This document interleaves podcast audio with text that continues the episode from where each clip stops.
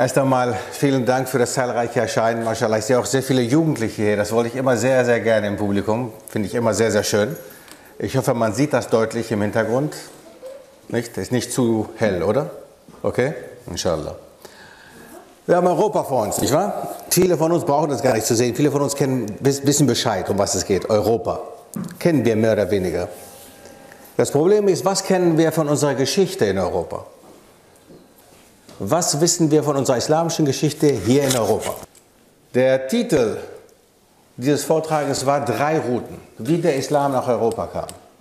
Könnt ihr euch die drei Routen vorstellen? Was sind die drei Routen? Was denkt ihr? Es wurde schon was gesagt, Andalusien, nicht hundertprozentig die Wahrheit, Andalusien ist nicht das richtige Wort, aber das hat, das hat was damit zu tun. Osmanisches Reich, der Balkan. Ja. Reconquista, okay, was ist das?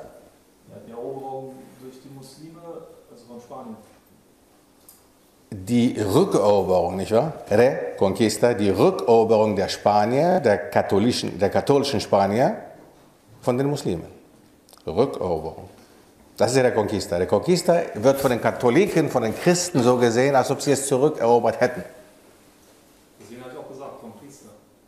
Conquista, entschuldige, ich habe Reconquista gehört. Okay. Könnte man, okay, okay, Conquista, ja. Al-Andalus, habt ihr schon mal von gehört? Andalusien wurde gesagt, es ist nicht genau dasselbe. Andalusien ist eine Provinz im Süden Spaniens, die heute noch existiert. Al-Andalus existiert aber nicht heute, nicht wahr? Al-Andalus war was genau? Was war Al-Andalus? Hat nichts mit Andalusien zu tun. Andalusien ist eine Provinz in Spanien. Das ist nicht Al-Andalus. Al-Andalus ist was? Ein Mensch gewesen. Ein Mensch? Ein ganzes Land. Richtig. Der ganze, die ganze Iberische Halbinsel. Das dort, Spanien und Portugal, das ist die Iberische Halbinsel. Und das gesamte Gebiet war mal Al-Andalus, als geografisches Gebiet. Interessanterweise kommt noch hinzu, dass Al-Andalus auch ein zeitliches, eine Periode war. Und zwar angefangen in 711 und aufgehört in 1492. Um was geht es hier? Was ist 711 passiert und was ist 1492 passiert? 711, Bruder? Was ist passiert 711? Da ist Tarek bin Ziyad in, in Spanien angekommen. Der erste Muslim, der offiziell nach Europa gekommen ist und offiziell in Europa gelandet hat und Fuß gesetzt hat. Tarek bin Ziyad. Und deswegen heißt heute die südliche, der südliche Teil Spaniens, was zu England gehört, gehört heißt Gibraltar. Gibraltar. Gibraltarik. Was heißt das? Gibraltarik heißt? Genau, der, der Berg, der Hügel des Tarek, des Tarek bin Ziyad. Tarek bin Ziyad, interessanterweise, wer von Nordafrika kommt, kam aus Nordafrika, war Bürger des Volkes, was ursprünglich in Nordafrika gelebt hat, nicht Araber, er war Berber, Damasik. Okay, interessanterweise. Weil man kriegt sehr, sehr viele hm, nationalistische Ideen, wenn man sowas hört. Und auch in der arabischen Welt wird damit immer geprunkt. Oh, wir Araber, wir Araber. Nein, nein, nein, nein. Damals waren es nicht wir Araber, das waren nicht wir Türken, damals waren es die Muslime. Und das ist unglaublich wichtig zu wissen, weil jetzt kommt der Punkt. Die Europäer, die damals, die Spanier, die damals in Spanien und die Portugiesen und so weiter, die Leute, die damals auf der Iberischen Halbinsel gelebt haben, was waren die? Wer hat damals gelebt dort? Was sind das für Leute gewesen? Christen, zum größten Teil, nicht alle. Juden. Juden auch. Auch. Das waren Iberer, aber die hauptsächlich von einem germanischen Stamm regiert wurden. Das waren die Goten. Die Goten, die sogenannten Vandalen, Al-Andalus, Vandalen. Hört man, den, hört man schon, um was es geht? Der Name Al-Andalus kommt daher, dass der Stamm, der vorher dort regiert hatte, der germanische Stamm, die Vandalen waren. Und deshalb, das ist genau der Punkt, warum die Araber, die Muslime, entschuldige, warum die Muslime dieses Land auch Al-Andalus genannt haben. Al-Andalus. Al-Andalus, Route Nummer 1. Das heißt, es geht um das geografische Gebiet Spanien-Portugal, die Iberische Halbinsel. Aber die Periode 711 bis 1492 war nicht nur Al-Andalus, also nicht nur das geografische, die Iberische Halbinsel, sondern auch Fraxine zum Beispiel. Fraxine? Irgendjemand eine Idee? Fraxinetum. Das ist das Wort Nummer, das allererste, wenn man sich das anschaut. Ich glaube, das sind die Inseln. Äh, Frankreich. In Frankreich, im Süden, was heute die Provence ist, gab es mal einen islamischen Staat. Der hieß Farakshinet im Arabischen. Fraxine im Französischen, Fraxinetum im Lateinischen. Das war mal ein Staat, den haben Muslime regiert. Vor ungefähr 100, 150 Jahren. Und von dort aus haben die Muslime die Schweiz eröffnet. Der Süden der Schweiz, wo man heute Französisch spricht, wo man nichts mit dem Islam zu tun hat, war mal eine islamische Provinz von Al-Andalus. Okay. Sehr wichtiger Punkt. Jetzt mal eine Frage. Warum machen wir das alles? Ist das wichtig für uns Muslime? Müssen wir sowas wissen? Ist Geschichte wichtig für uns? Ist das wichtig? Warum sagen wir das? Warum, warum, ich, ich bin heute aus England angekommen, bin übermorgen wieder weg. Warum ist das? Warum machen wir das? Damit man aus der Geschichte lernen kann. Eine Sache, typische Sache, ja. Was noch mehr? Natürlich müssen wir versuchen zu lernen. Das tun wir nicht. Wir Menschen fragt, tun das nicht. Wenn jemand uns fragt und dann Argumente, Sehr gut. Weil heutzutage, man muss aufpassen, heutzutage kommt man im Westen nicht an mit, ach ihr Muslime, ihr seid das und das und das. Nein, heute kommt man mit Geschichte an und sagt, hey, wie die Schweizer sagen. Die Schweizer haben vor einigen Jahren gesagt, wir haben mit den Muslimen nichts zu tun. Der Islam ist hier in den 90er, 1960er, 70er Jahren angekommen mit ihren Eltern und Großeltern. Das stimmt gar nicht. Das stimmt gar nicht. Der Islam war Teil der Schweizer Gesellschaft schon im 10. Jahrhundert. Es gab im 10. Jahrhundert im Süden der Schweiz, wo man heute Französisch spricht, in dem Gebiet gab es mal Schweizer Muslime. Es gab Schweizer Muslime, es gab Konvertiten, es gab Frauen, die geheiratet haben, die, muslimische, äh, die Muslime geheiratet haben und umgekehrt. Subhanallah. Und das ist die Schweiz. Das ist die Schweiz und das ist Teil von Al-Andalus. Ein anderer unglaublich großer Teil von Al-Andalus war auch Italien. Italien. Und in Italien, nicht nur Sizilien, wie viele denken, in Italien gab es mal ein Emirat, das hieß Emirat von Bari. Es gibt in Italien eine Stadt, die heißt Bari. Nicht weit weg von Bari gibt es eine andere Stadt, die heißt Brindisi. Das war auch mal ein Emirat. Das Emirat von Bari, das Emirat von Brindisi, das Emirat von Taranto. Es gab Emirate außerhalb Napolis, Neapels. Das war, zu, das war dem Papst natürlich viel zu nahe, also hat er versucht, die Muslime so schnell wie möglich wegzujagen. Das ist ihm auch gut gelungen. Das waren nicht lange, lang andauernde Emirate, aber es waren Emirate, nichtsdestotrotz in Italien. Außer natürlich dem Emirat in Sizilien, außer natürlich dem Emirat in Sizilien, was ein unabhängiges, selbstständiges Emirat war. Okay? Also, Schweiz, Italien, Frankreich, Spanien, Portugal und die Insel Kreta, da gab es auch mal Muslime, bevor die Osmanen gekommen waren. Okay? Da gab es Muslime, die sich dort festgesetzt hatten und von dort aus die das Mittelmeer regiert haben. Mashallah. Also es gab, es ist eine unglaublich große Geschichte, von der wir reden. Wir reden von 700, 800 Jahren Islam während des Mittelalters. Und nicht nur in Spanien, was einige kennen, auch in Portugal, was wenigere kennen, auch in Frankreich, was keiner kennt, und auch in der Schweiz, was niemand kennt, okay, Italien, Griechenland und so weiter und so fort. Ein anderes. Zweitens, wer kam nach den, was, wie hießen die Leute von Al-Andalus übrigens, wie hießen die Muslime, wie nannte man sie? Wie nennt man die Muslime in, in, in Spanien heutzutage? Wer ist Marokkaner? Moros. Moros, was heißt das Moros? Warum nennt man die Moros? Mauro. Was ist Maurer? Was ist ein Maurer? Was heißt das? Los Moros, was heißt das? So wie es nicht, weil ich Grieche bin, aber Zivilisation und Kultur die Wiege Europas liegt wo? Im antiken Griechenland. Die antike griechische Sprache natürlich spielt eine unglaublich große Rolle für Europa. Moros ist kein spanisches Wort, es ist ein griechisches Wort. Es kommt vom griechischen Wort Mavros, was schwarz heißt. Schwarz. Schwarz.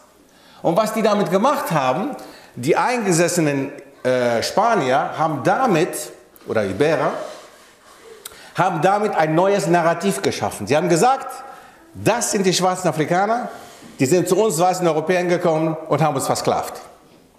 Seht ihr die Psychologie da drin? Sie haben nicht gesagt, die Muslime sind gekommen. Sie haben nicht gesagt, wir haben mit äh, was auch immer zu tun gehabt, sondern sie haben gesagt, wir haben mit den Schwarzen aus Afrika zu tun gehabt. Das ist die Psychologie.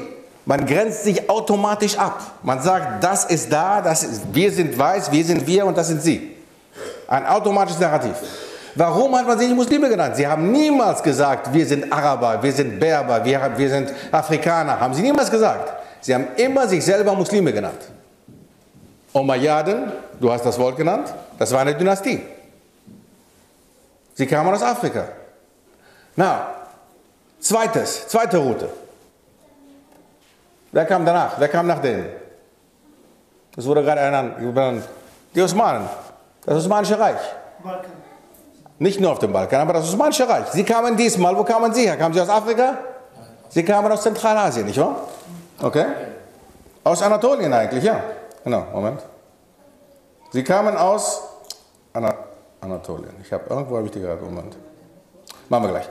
Sie kamen aus Anatolien, okay, aus, äh, aus, aus, aus Zentralasien. Das ist ein unglaublich großes Territorium. Unglaublich groß. Die Griechen machen sich immer lustig und sagen immer die Asiaten, die Mongolen. Ja, sie kamen aus einem Bereich, was heute in der Mongolei lag, aber nicht nur. Der Bereich ist unglaublich groß, werden wir uns gleich anschauen, inshallah. Okay? Und diese asiatischen Völker haben auf ihrem Weg nach Europa den Islam angenommen. Sie wurden im Grunde genommen von den Mongolen verscheucht aus Asien und mussten Zuflucht suchen. Und haben dann letztendlich mit dem Islam, mit dem Islam ein Riesenreich aufgebaut. Man muss sich überlegen, auch als Araber, ich sage immer wieder, wenn Araber sagen immer wieder, es gibt bestimmte Araber, die sagen, ach ja, der Islam, ja, ist schön, ist gut, aber lass mich frei, ich möchte frei sein. Dann frage ich die Araber immer wieder, was wart ihr Araber vor dem Islam? Überlegt als Araber, die arabische Nation, was waren die Araber vor dem Islam? Guckt euch die Sira von Rasulullah an. Guckt euch an, was die Araber gemacht haben, bevor sie Mus- Muslime geworden sind. Guckt euch an, wie sie mit ihren Kindern umgegangen sind. Guckt euch an, was für eine Zivilisation, wenn man es nennen konnte, was sie sich da aufgebaut haben, was für eine Kultur sie hatten. Die Kultur mit den Arabern kam durch den Islam. Die Türken, was waren die Türken vor dem Islam? Steppenvölker, Reitervölker. Zivilisation und Kultur, Jock. Und plötzlich kommt der Islam. Was passiert? Die Dynastie, die Osmanen kommen her. Davor waren es die Seldschuken. Die Osmanen kamen, sie haben ein Riesenreich aufgebaut. Und nicht nur haben sie ein Reich gegründet, sie haben es auch für 400, 500, 600 Jahre aufrechterhalten können. Und nicht nur, was heute in der Türkei ist, aber bis hin nach Wien. Die Deutschsprachigen haben seitdem ein Wort erfunden in der deutschen Sprache. Getürkt. Was heißt das? Wenn man sagt, das ist getürkt, was heißt das? Gefälscht. Das ist nicht wahr. Das ist nicht richtig. Okay? Nicht nur das eine Wort, es gibt viel, viel mehr. Was die Osmanen auch in Europa hinterlassen haben, und geht euch mal und besucht mal Wien. Die schönsten Kaffeehäuser Europas sind in Wien. Wieso? Weil die Osmanen Kaffee dort hinterlassen haben. Die Osmanen haben Kaffee dort hinterlassen. Es gab keinen Kaffee in Europa vorher. Das ist keine Kle- Kleinigkeit. Man muss sich mal überlegen, der äh, Kaffeegenuss in Deutschland geht in die Millionen.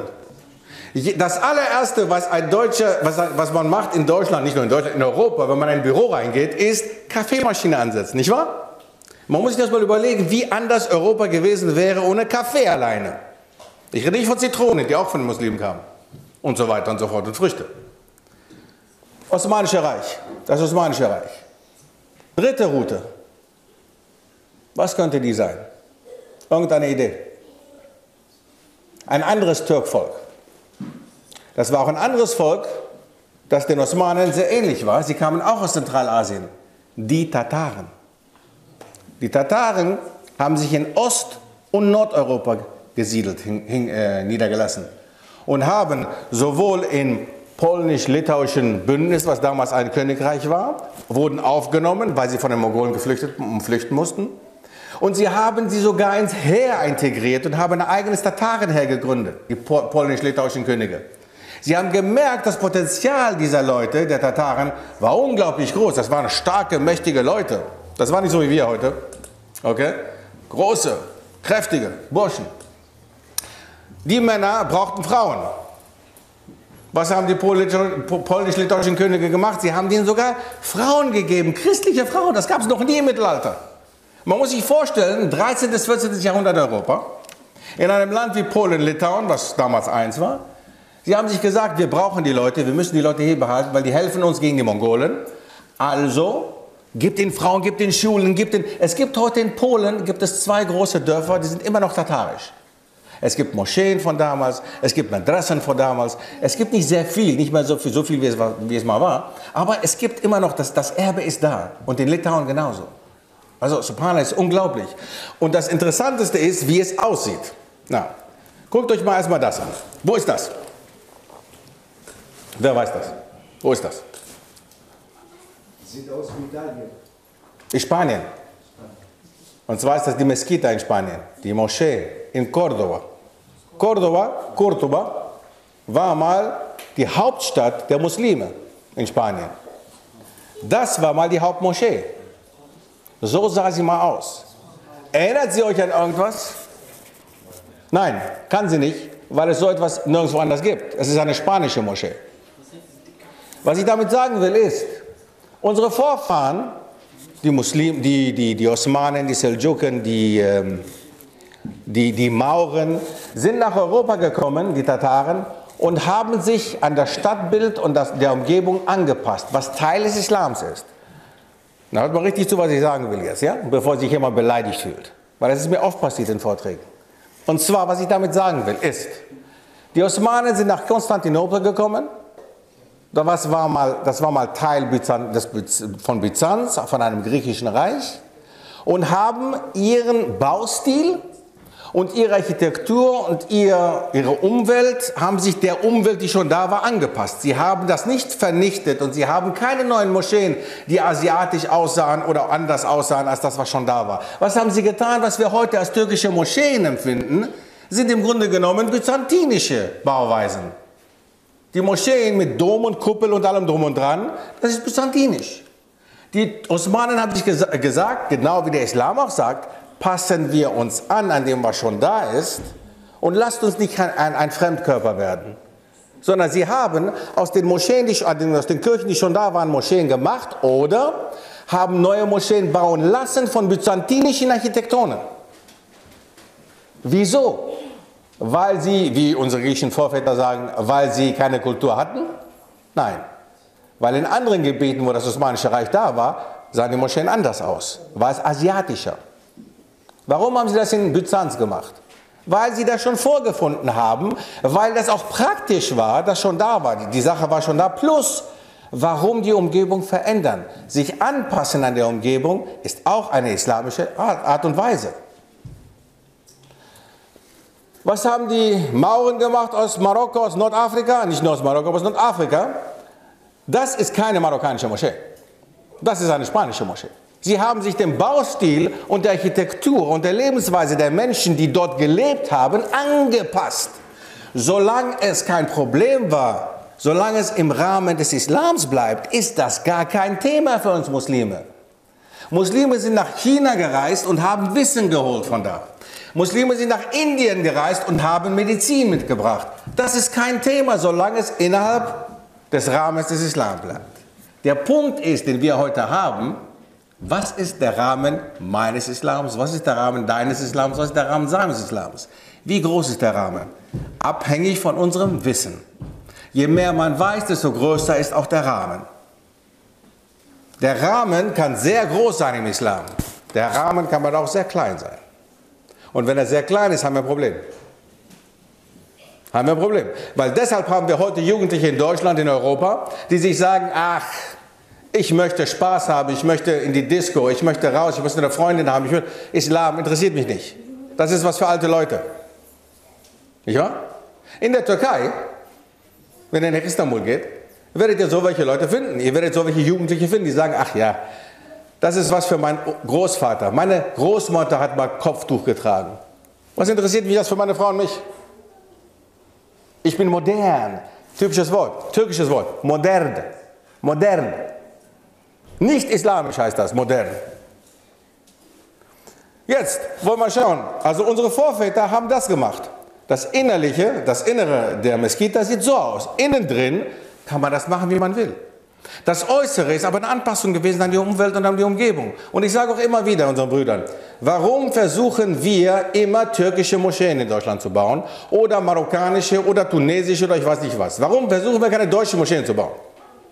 Damit wir auch endlich mal andere Nicht-Muslime anziehen und sagen, ja, mashallah, das ist eine Moschee. Weil wenn eine Oma vorbeigeht und sie sieht das, den Dom, die Kuppel mit dem Minarett und alles und das sieht sehr türkisch aus, sagt sie, das ist, das ist gegen die Türken hin. Ist doch klar. Sie fühlt sich ausgegrenzt. Natürlich ist das für sie, wo die Türken hingehen.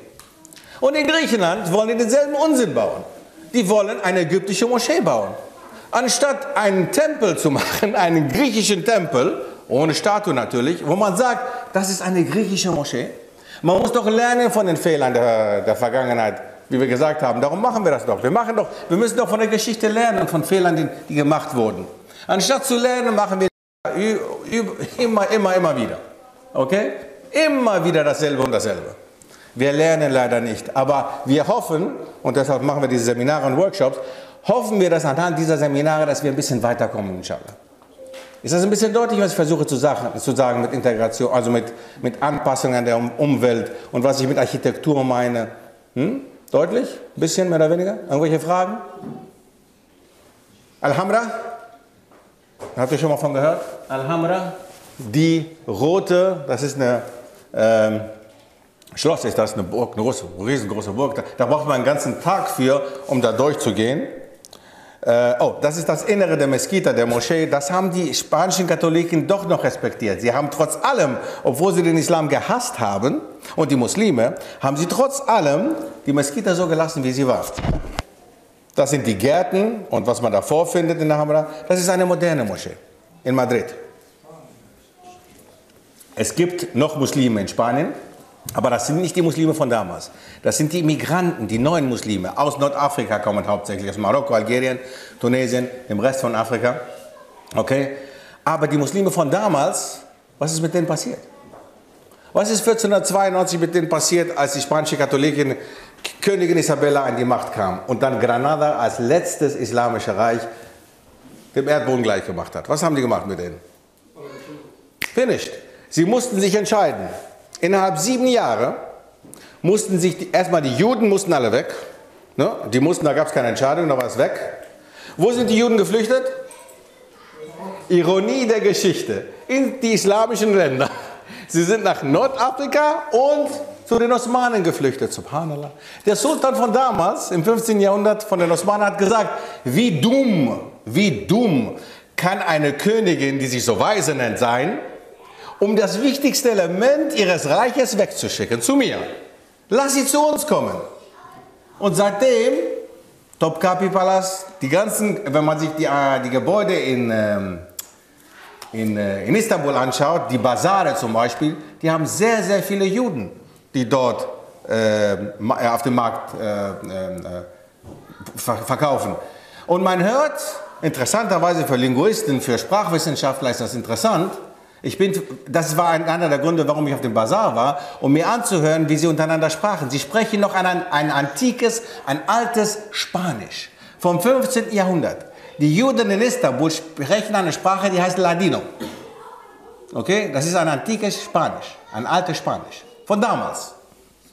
Also im Grunde genommen haben uns die Katholiken einen Gefallen getan, uns Sprachwissenschaftler, uns Muslime, mashallah, weil wir können immer sagen, Niemals gab es in der Geschichte des Islams seit Anfang von der Geburt von Prophet Muhammad sallallahu alaihi wasallam bis zum heutigen Tage, bis 1947, sagen wir mal, bis dahin, bis zur Erschaffung eines bestimmten Staates, hat es noch niemals Massaker oder antisemitische Ausschreitungen unter den Muslimen gegeben. Niemals. Und ich wage jeder, der Beweise hat, zu mir zu kommen. Ich würde es gerne sehen. Kein Historiker kann das beweisen. Ich kann beweisen, dass das passiert ist unter den Christen. Unter den christlichen Herren, unter den Kreuzrittern in Deutschland, im Deutschen Reich, in sehr vielen christlichen Ländern in Europa wurden Juden massakriert, rausgeschmissen, ent, ähm, deren, äh, deren äh, Gut wurde weggenommen. Das ist passiert in Europa, das ist europäische Geschichte. Es gab mal 200 Jahre, da waren die verbannt, da gab es keine Juden in England. Die waren verbannt, die durften nicht nach England. 200 Jahre lang. Das gab es in der islamischen Geschichte nie. Nie, nie, nie, nie. Und das ist, warum ich immer wieder sage, ich muss immer lachen, wenn sie ankommen und sagen, Antisemiten, ihr seid Antisemiten. Ihr habt antisemitische Vorstellungen. Wer? Muslime? Muslime sind Antisemiten? Guckt euch unsere Geschichte an. Und das ist einer der Punkte, wo ich sage, warum ist Geschichte so wichtig? Warum ist Geschichte so wichtig? Wenn wir das nicht wissen, können wir nicht argumentieren damit. Und das ist ein wichtiger Punkt zu argumentieren. Wenn Sie immer sagen, der Islam und die Muslime sind antisemitisch, dann kann man den direkt, äh, antisemitisch, die goldene Zeitalter der Juden war unter den Muslimen. In Spanien, in Al-Andalus zweimal, unter den, Osmanischen, unter den Osmanen. Okay? Das ist die Moschee in Gibraltar, da wo Tarek bin Ziad zum ersten Mal in Spanien eingekommen war. Oder in Europa. Alhamdulillah. Sehr, sehr schön. Guckt euch mal schnell noch Portugal an. Interessanterweise, guckt euch mal die Namen der Städte an. Almada, Alcácer do Sal, Mura, Mora. Das sind alles arabische Namen. In den europäischen Sprachen, egal welche Sprache, jedes Wort, das mit Al anfängt, ist arabischen Ursprungs. Jetzt bitte nicht fragen, dass ob Albanien auch ein arabisches Wort ist. eine gute Frage, weiß ich nicht. Aber jedes europäische Wort, was mit Al anfängt, hat arabischen Ursprung.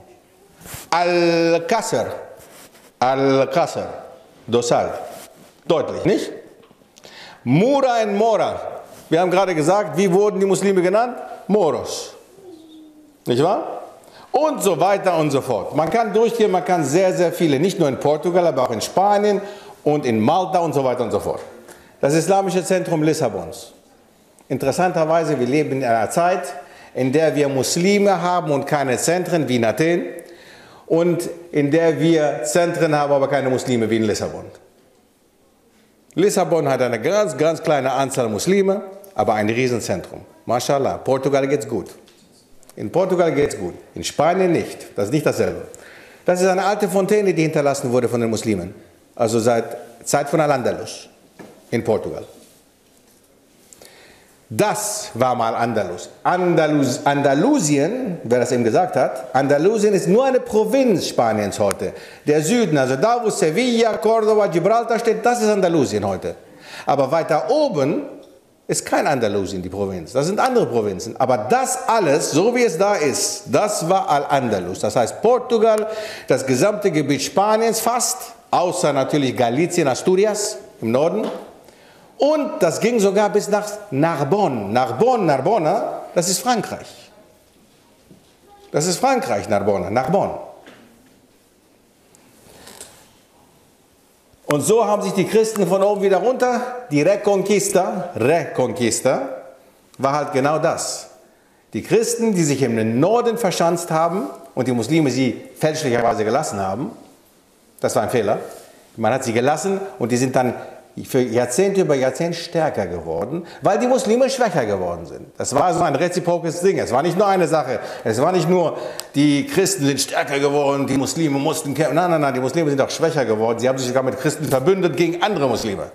Das sind Taifas gewesen. Das sind kleine Gebiete innerhalb Spaniens und Portugals gewesen, die Unabhängigkeit erklärten von den Sultanen, von dem Sultan und die dann mit Christen zusammen gegen andere Sultane gekämpft haben. Und deshalb Letztendlich, 1492, war das letzte. Granada war die letzte Bastion des Islams in Europa, in Spanien, auf der Iberischen Halbinsel, die dann den katholischen Königen in die Hand gefallen ist. Was passiert ist, als Muslim hat man, das muss man ganz ehrlich sagen und sehen, als Muslim hat man 700, 800 Jahre zusammen mit den Christen und Juden gelebt. Christen, Katholiken habe nicht einmal sieben Jahre einen Vertrag halten können. Nach sieben Jahren mussten die Christen, die Muslime sich entscheiden. Entweder mussten sie zum Christentum konvertieren, zum Katholizismus, oder sie wurden getötet. Und die Juden hatten keine Chance. Die Juden mussten weg.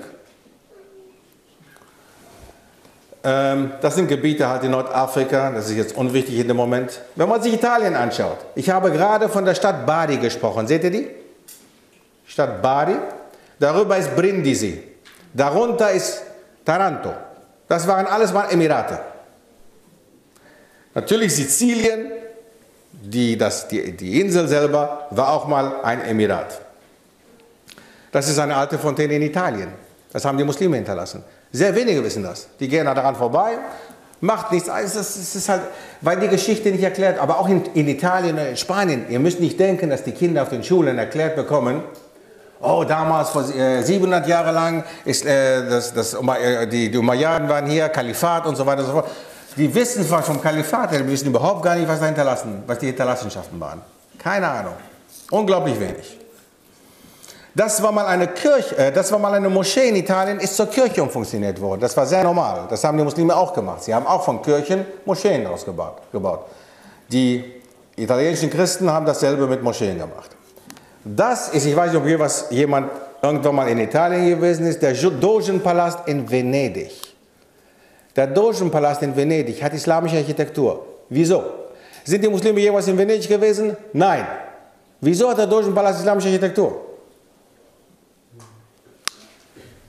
Weil die Muslime und die Christen nicht immer gekämpft haben, sondern sich auch untereinander ausgetauscht haben.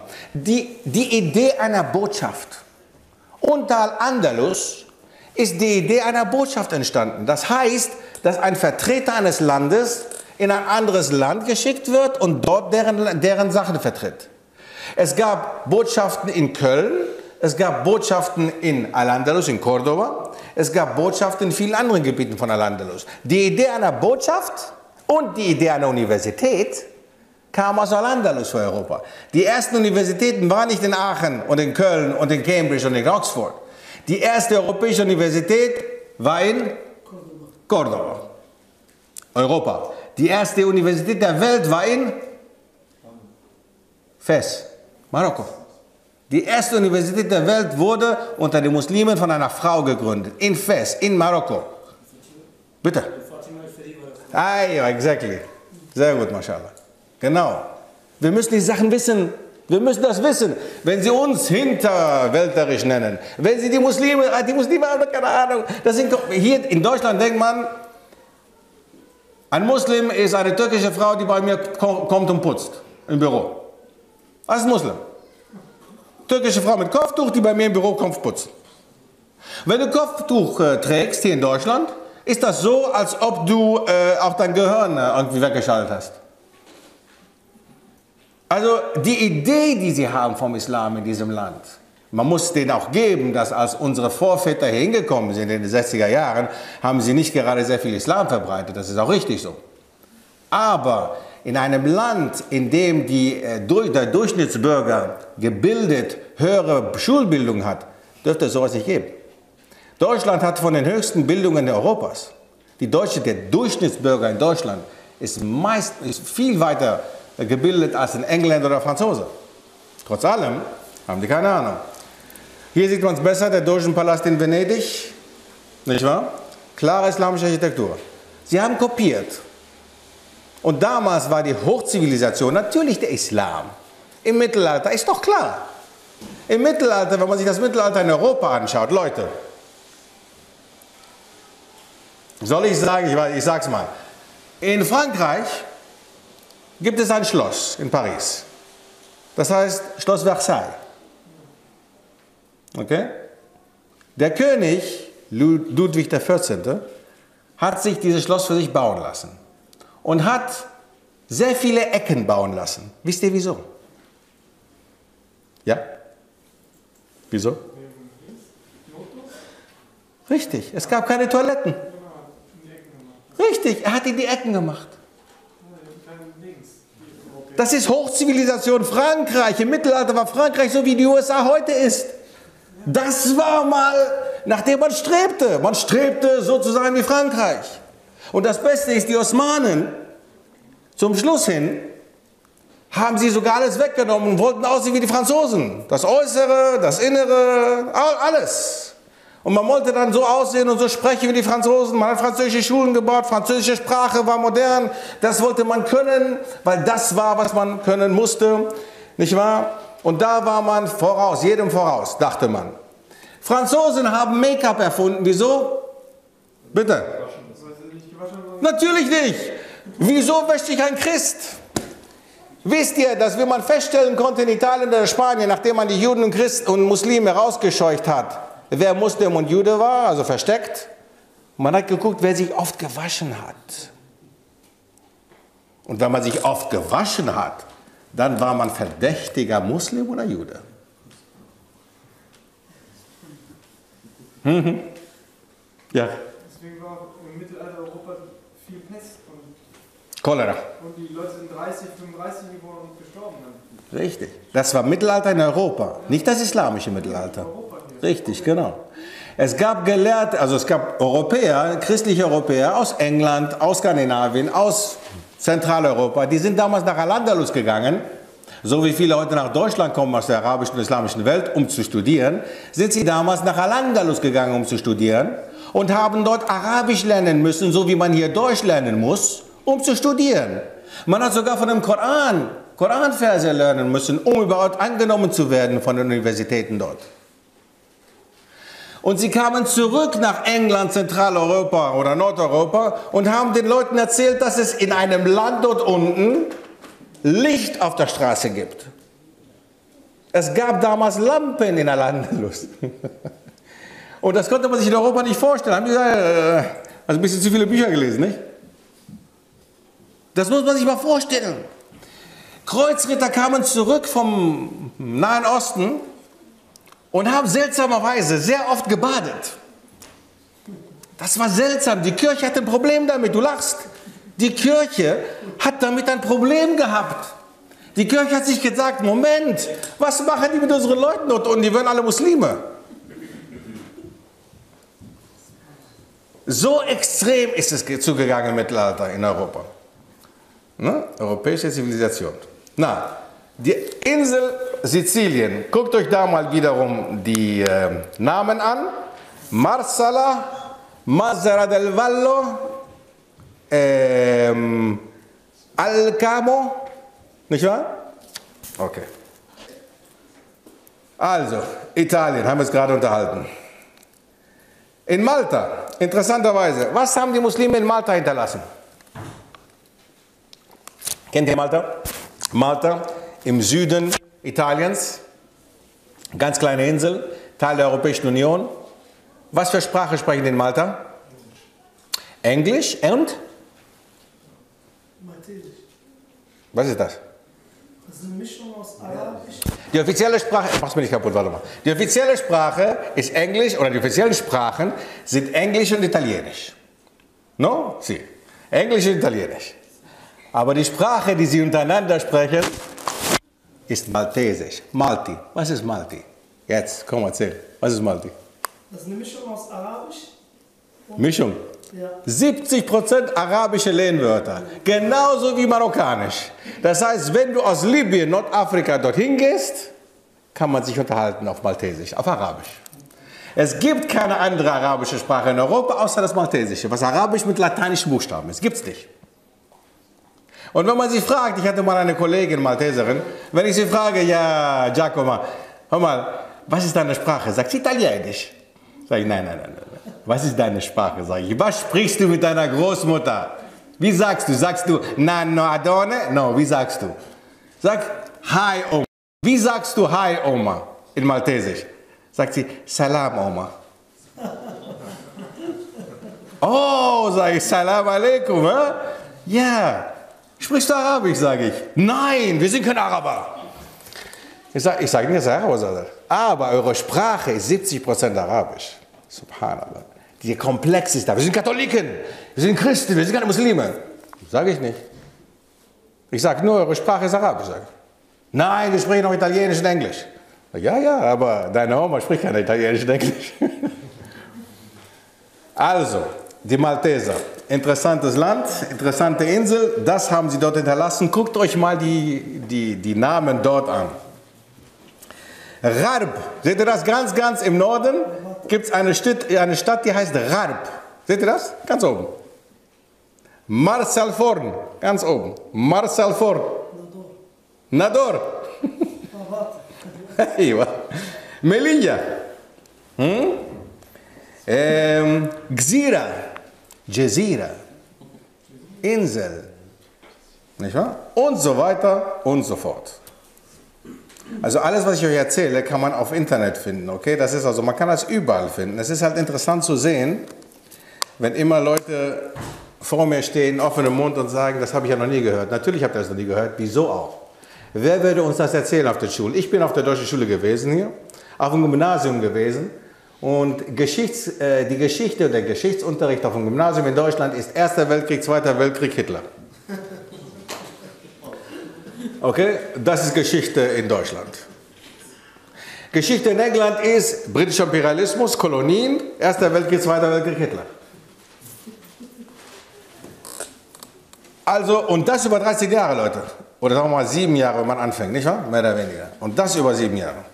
Das sind mehr oder weniger die, ähm, ja, die, äh, die zwei Routen, die wir diskutieren. Die, die erste Route natürlich Al-Andalus, von 711 bis 1492, inklusive Sizilien und alles Mögliche. Und dann der Balkan bis 1923. Nicht wahr? Da hat ein bestimmter Herr übernommen, der hat eine neue Vision gehabt, der hat eine Vision einer Nation gehabt.